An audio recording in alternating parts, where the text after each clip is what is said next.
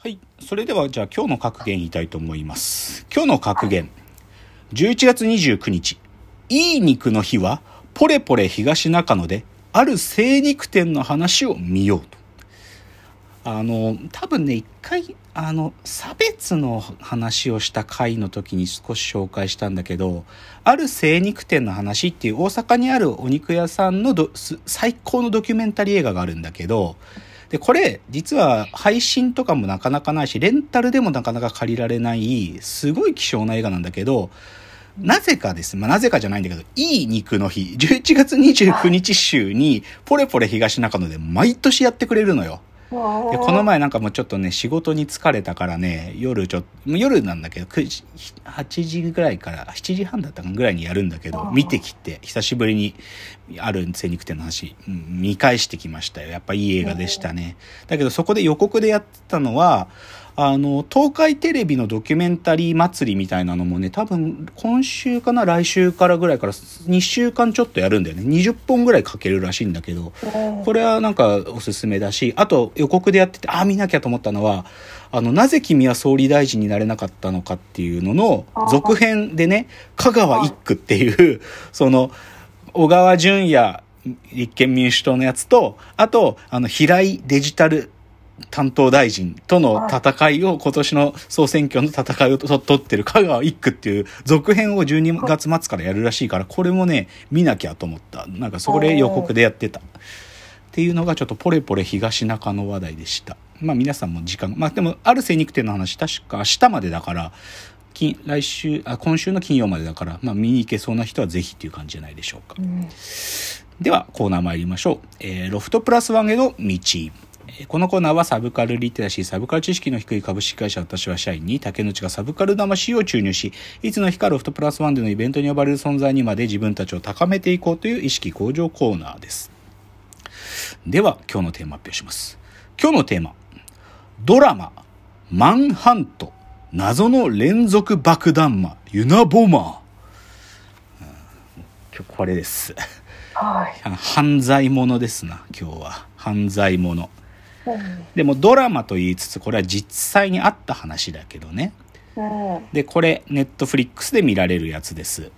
あの、制作はアメリカのディスカバリーチャンネルが作ってるんだと思うんだけど、ネットフリックスで配信されて、多分ね、2017か18ぐらいから見られるようになってる。だから別に、今、なんか最近見られるようになりましたというよりかは、どっちかというと、最近やっと僕はこれ見たのよ。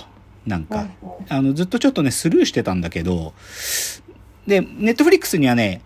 じ実録のユナボマーのドキュメンタリーもあるんだけど、そっちよりもこっちの方がいいなというので、ちょっとこの話したい。見てすっごい面白かったから。で、じゃあ、ユナボマーって何っていう、そのタイトルで謎のれ連続爆弾魔ユナボマーって言ってるから、そのユナボマーの事件って何かっていうのをちょっと簡単に最初わから、わかる必要あるんですけど、うん。あのね、1978年から、はい。1995年、だから17年にわたって、全米各地でね、その、大学の校内とか、大学のなんか学者とか、もしくは飛行機のパイロットとか航空会社とかに、なんか爆弾が郵便で送られて、で、なんだと思って開けようとした人がバーンって爆発されて、で、3人死んでるんだよね。で、23人が怪我してるんだけど、17年間にわたってそういう事件がずっと続いてたっていうのが、このユナボマー事件っつうのよ。で、これは FBI の歴史の中で、FBI の長い歴史の中で一番捜査に予算と時間がかかってしまった。でも最後犯人逮捕したっていうそういう事件なの。あだからある意味17年間ユナボマーって誰っつうんでぜ全然犯人の正体分かんなかったのよ。ーで、なんでユナボマーか、その、これ通称なんだけど、ユナボマーっていうのは、あの、この犯人が特に初期の頃、大学とか航空機の爆弾、あ、航空会社とかに爆弾を送りつけるっていう意味で、 University Airline Bomber の略で、え、ユナ、ユ University Airline で、 Bomb。なので、ユナボマーって呼ばれてたわけ。あ実はこれ FBI のコードネームだったんだけど、どこかからメディアも使うようになっちゃって、ユナボマーが新しい爆弾をああなた送ってきましたみたいなね。だそういう事件ですよ。それがユナボマー事件。ちょっと手元のあの台本にはですね、ユナボマー事件1978年からどこに送って誰が犠牲者になったかっていうのをちょっとかわーっと書いたけど、初期は、あの、イリノイのノースウェスタン大学。で、そこの校内に置いてあって、それはボンって爆発してね、警警察官とか大学院生が怪我したりとか、あの、アメリカン航空に送りつけて、そのボンって乗客が、あの、怪我したりとかね。まあ、そういうことですよ。で、ユタ大学とか、今、カリフォルニア大学とかにも送られたりとか、で、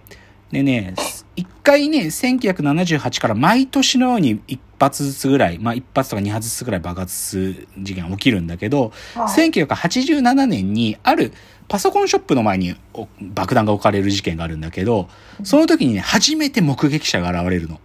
なんか駐車場の車のとこにでおかしなものを置いてるやつを見たっていう目撃者が現れて、で、ユナボマー側も見られたと思って逃げてくんだよ。初めて。はいで、それで似顔絵とかも描かれるんだけど、で、そっからね、1987から6年間ユナボマーが、なりを潜めるんだよ。だけど、93年にまたユナボマーが動き出して、で、実際このユナ、マンハントユナボマーは、93年からもう一回動き始めたユナボマーを、じゃあ捕まえるぞっていうところから始まるのね、この絵ドラマは。そう。だから、あの、ドラマのタイトルもう一回言うと、マンハント謎の連続爆弾魔ユナボマーと言って、主人公はね、あの、フィッツっていう、ジム・フィッツ・フィッツジェラルドっていうんだけど、こいつは FBI の捜査官なんだけど、FBI ってさ、その、捜査官になるためにちゃんとアカデミーがあって、そのプロファイリングの訓練とか受けるわけよ。科学捜査のための。で、その FBI のアカデミーを首席で卒業したやつなの、こいつは。で、でね、その FBI 捜査本部のやつが、一人プロファイラーを派遣してほしい。君に来てほしいんだっていうわけ。でもその時に、ユナボマーが爆弾を送った時に書いてた手紙にね、なんかこの中にメッセージは隠れているかとかいうのをね、見せるんで、フィッツに。そうすると、こう縦書きになって、縦、縦読みすることを気づいてね、あ、ここにはメッセージ、ユナボマーからのメッセージがあるっつって、Dad, it is I. 父さん僕だって言ってるとかいうのを一瞬で見抜いて、だから、じゃあお前来てくれって話で、フィッツが、そのカリフォルニアの、そのユナボマー対捜査本部に来るわけ。そこから始まるのね。で、ちなみにその捜査本部の一番偉い主任捜査官、まあリーダーはドン・アッカーマンってやつなんだけど、はいこいつの指示で、だけどね、たたびたび衝突するんだけどね、なんか捜査の、俺たちはそれこそ十何年も追いかけてきて、お前が言ってる話が合わないぞとかいろいろあここじれるんだけど、でもまあその FBI 側の視点で書かれるのよ。で、まあ、でも実際に、ユナボマー役のやつも出てくるんだけどっていうので、じゃあちょっともういきなりあらすじっていうか今日もうネタバレするんで、はいネタバレするんだけどユナボマーの話一通り喋りますよ。はいゾクゾクするので。で、まあ、その1993年からユナボマーがもう一回活動再開して、このフィッツってやつが FBI にやってくるのは95年ね。95年。はい。で、その当時、FBI はね、どういう犯人像を描いてたかっていうと、あのね、大学に送ったりとか航空会社に送ってくるから、まずね、IQ はそんな高くないやつだろうって想像してたの。FBI の上層部は。かつ、航空会社とか機械の関係する奴らになんか恨みを持ってるから、航空会社の元整備士なんじゃないかっていうプロファイリングをしてたのよ。あうん。なんだけど、このフィッツってやつが来たら、いや、違うぞ、これは、と。こいつは、そんなにバカなやつじゃない。もっと、なんか、知的レベルも高いし、ある思想を持ってるようなやつなんじゃないかっていうのを、し就任早々フィッツはそう主張するのよ。今までの資料を見てみて。だけど、上層部は、いや、俺たちの、なんか、今までのプロファイリングにケチつけんなっつって、あ。その読んだのにもかかわらず、お前が言って、お前のプロファイリングなんかあてにならねえよとか言われちゃうのよ。うんなんだけど、そこにだよ。でも、やっぱりフィッツが予想した通りね、そのユナボマーからニューヨークタイムズにね、あの、声明文っていうかね、まあ、長い、まあ、彼の場合、マニフェストって言うんだけど、はい56ページぐらいにあるね、論文みたいなのが送られてくるのよ。ユナボマー本人から。で、その論文のタイトルは、産業社会とその未来っていうタイトルなのよ。で、で、これ実際ユナボマーが送られてきて、やっぱりだと。ユナボマはすなんか変な思想を持ってる知的レベル高いやつだってことがわかるってとこで1話が終わるのね。あで、じゃあ2話でね、その産業社会とその未来ってその56ページも書いてあるその論文みたいなやつには何が書いてあるかっていうと、すごい端的に言っちゃうとね、今この世界は人間中心に作られてないと。世の中は中心は人間じゃなくて機械になってしまってるんだと。で、本当は人間中心で人間が支配していたはずの世界が、もはや人間っていうのはテクノロジーの奴隷になってるんだっていう指摘をするのよ。うんでね、これが、まあでも実際この論文が送られてきたんだ、本当に。はい。で、でね、これがね、見事にね、ドラマの世界の中の、そのフィッツが FBI の中で、し自分がしがらみの中で操作してるってことと超対比されてるわけ。なんか、自分はそれこそ、プロファイルのプロとして呼ばれて、自分の主張、俺の推測だったら間違いなくユナボマンはこういうやつだって言ってるのに、今までの FBI の捜査の歴史からしたらそんなことありえないっつって、自分の自由が組織によって支配されてるってこととね、すごいパラフレーズして描かれるのよ。うんうん、それがね、面白い。描き方が超うまいの。うん。でね、だで、このタイミングで、